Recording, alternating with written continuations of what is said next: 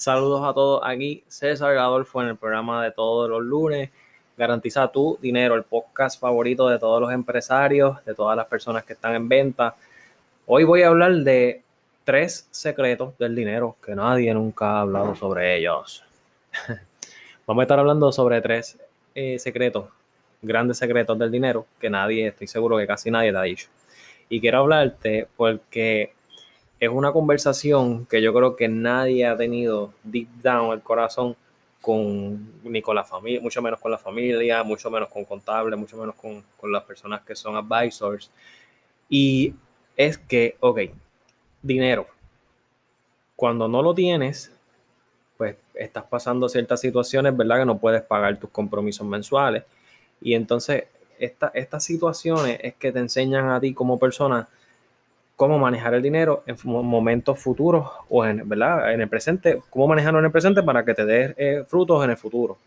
Entonces, ¿quién decide cuánto va a ser el valor de ese dinero ahora, en el presente y en el futuro? Somos nosotros.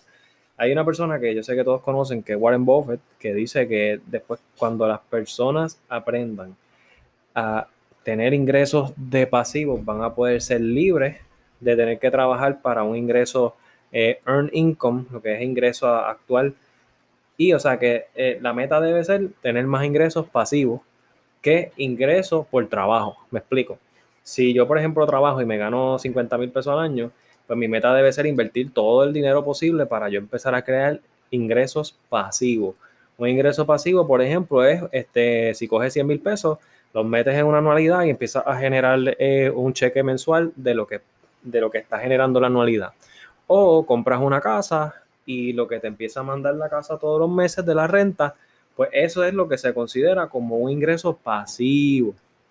Las personas que han logrado, esto es bien difícil ah, también empezar a, a trabajarlo, pero las personas que han logrado la fórmula secreta de cómo utilizar su ingreso actual completamente, no para comprar carro, joyas, apartamentos, casas para uno, porque eso no genera nada, sino que cómo hacer la estrategia para que todo el ingreso que tienes actualmente ahora lo puedas utilizar para eh, crear ingreso pasivo, o sea, crear dinero.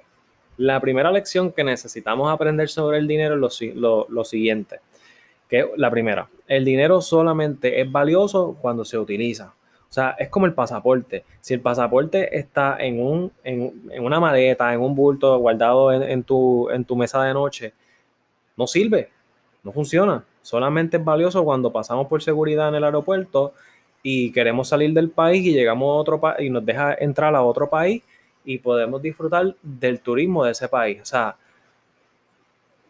es como que, por ejemplo, yo nunca, o sea, tú nunca necesitas usar el toilet pero lo, lo usas cuando lo necesitas, ¿me entiendes? El dinero es exactamente lo mismo. El dinero vale algo cuando lo utilizas. El dinero no es valioso en el banco haciendo absolutamente nada, esperando solamente a que llegue algún momento para utilizarlo. Y es muy gracioso porque yo conozco muchas personas que literalmente tú le dices, mira, sácate 100 pesos para que hagas esto porque te va a hacer un favor en tu vida, vas a cambiar, este, qué sé yo, vas a tener un beneficio. Y la gente no lo saca es como que tienen el dinero, el dinero atesorado ahí en el banco como si fuese un tesoro. O sea, protegiéndolo de Cristóbal Colón que va a venir otra vez a resucitar y va a buscar el dinero. Oye, el dinero es para utilizarse. El dinero no es para dejarlo en el banco haciendo nada. Obvio, siempre hay que tener una liquidez, este, pues, de que tenemos que tener cierta cantidad de dinero en el banco en caso de una emergencia, como se dice, un día lluvioso en Estados Unidos, rainy day.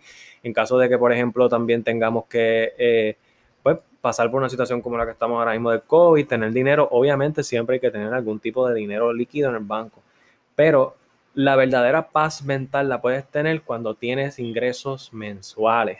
Esa es, esa es, esa es la realidad que nadie quiere hablar. La realidad es que tú no puedes producir dinero ni ingresos pasivos desde el banco. Yo prefiero tener 10 mil dólares en mi cuenta de banco pero sin embargo generar dos mil dólares mensuales de algún ingreso pasivo, porque sé que cuento con un ingreso, no tengo que estar pensando entre el ingreso mío, el ingreso de esto. Oye, si yo me gano 100 mil pesos al año todos los años y tengo que trabajar, trabajar, trabajar, trabajar, trabajar, trabajar 100 o 80 horas semanales, tan, tan, tan, dándole bien duro. En 10 años yo no invierto, no hago nada, tengo que seguir por ir para abajo. Yo tengo colegas de la industria de seguro y de venta que tienen 65 años y todavía están en el carro para arriba y para abajo buscando clientes, llamando, etc. Eso está excelente. Pero en la vida no se trata de eso, en la vida se trata de ser libre económicamente para que puedas disfrutar de las cosas bellas que tiene el mundo, la vida, todo. Para lograr esto tenemos que hacer lo que se conoce, poner el dinero a trabajar a tu favor. Si no lo hacemos, lamentablemente nos va a ser bien difícil disfrutar de la vida.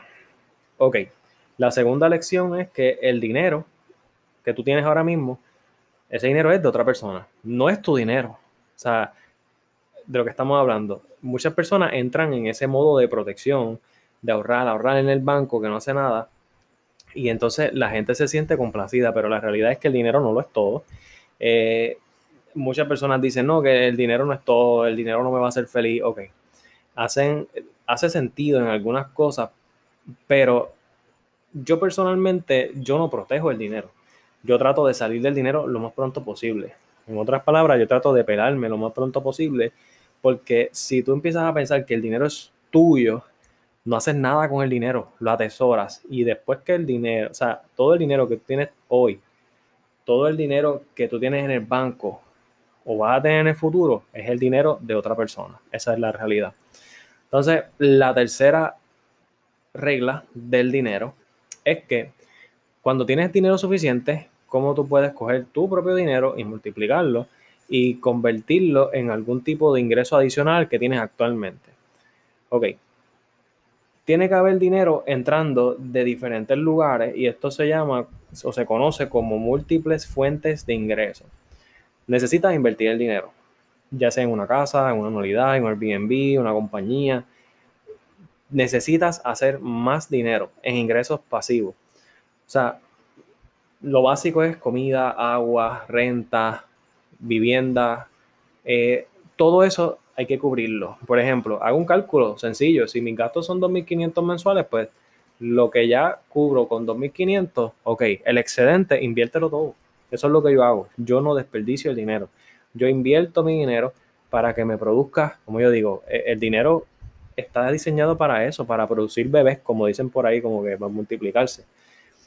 Desde niño siempre nos enseñan, mira, no, que tienes que guardar dinerito, meterlo en el puerquito, ahorra el dinero, no lo malgaste, lo protégelo, no juegues con el dinero, pero nunca te dicen, nunca te dicen que el dinero es, el dinero no sirve si no lo utilizas, que el dinero es de otra persona y que inviertas todo el excedente luego de tus gastos y compromisos mensuales. O sea, esto es para dejarle a ustedes en pensamiento de que si nosotros seguimos pensando de las formas del pasado, la historia se vuelve a repetir. Repito, si usted se gana 10 mil y sus gastos son 3.500, pues mira, tengo un excedente de 6.500. Si yo ahorro 6.500 por 12, le quitamos los impuestos, ¿verdad? Obviamente siempre hay que pagar impuestos. Vamos a suponer que nos sobran 25 mil dólares anuales. Haga una meta, ¿sabes? Ponga el dinero en una anualidad, eh, busca algún tipo de propiedad que pueda generarle un flujo de ingreso, al menos dos flujos de ingreso, una propiedad multifamiliar, pero no atesora el dinero y lo deja haciendo nada. ¿Por qué? Porque vamos a ser siempre esclavos del trabajo. Y yo creo que nadie de las personas que nos escuchan, y gracias a todos que siempre están ahí escuchándonos, quiere ser esclavo del trabajo. Y todos nos hemos sentido de esa forma, levantándonos todos los días a trabajar, del camino al trabajo, todos los días, todos los días, todos los días, pero como la norma es que, ah, no, me compro una casita para mí y mi esposo y mi esposa, este, pues pagando 700, 800 pesos mensuales por 30 años, eso es lo que está bien, pero en realidad no. Lo que está bien es tener flujos de ingresos, porque si tengo suficiente flujo de ingresos, puedo pagar mi casa con flujo de ingresos sin tener que trabajar, puedo pagar mis gastos de vivienda básicos, de mis ingresos pasivos, y todo lo que yo me gano eventualmente va a estar, como quien dice, libre, no tengo ni compromiso mensual y de esa forma puedes llegar a tener lo que se conoce como algún tipo de libertad económica o financiera para que puedas disfrutar de la vida como es debido. Recuerda, el dinero si no se utiliza no funciona. El dinero es de otra persona e invierte toda la cantidad excedente luego de tus compromisos mensuales. Así que recuerde darnos follow en Instagram, estamos como César Adolfo con O al final.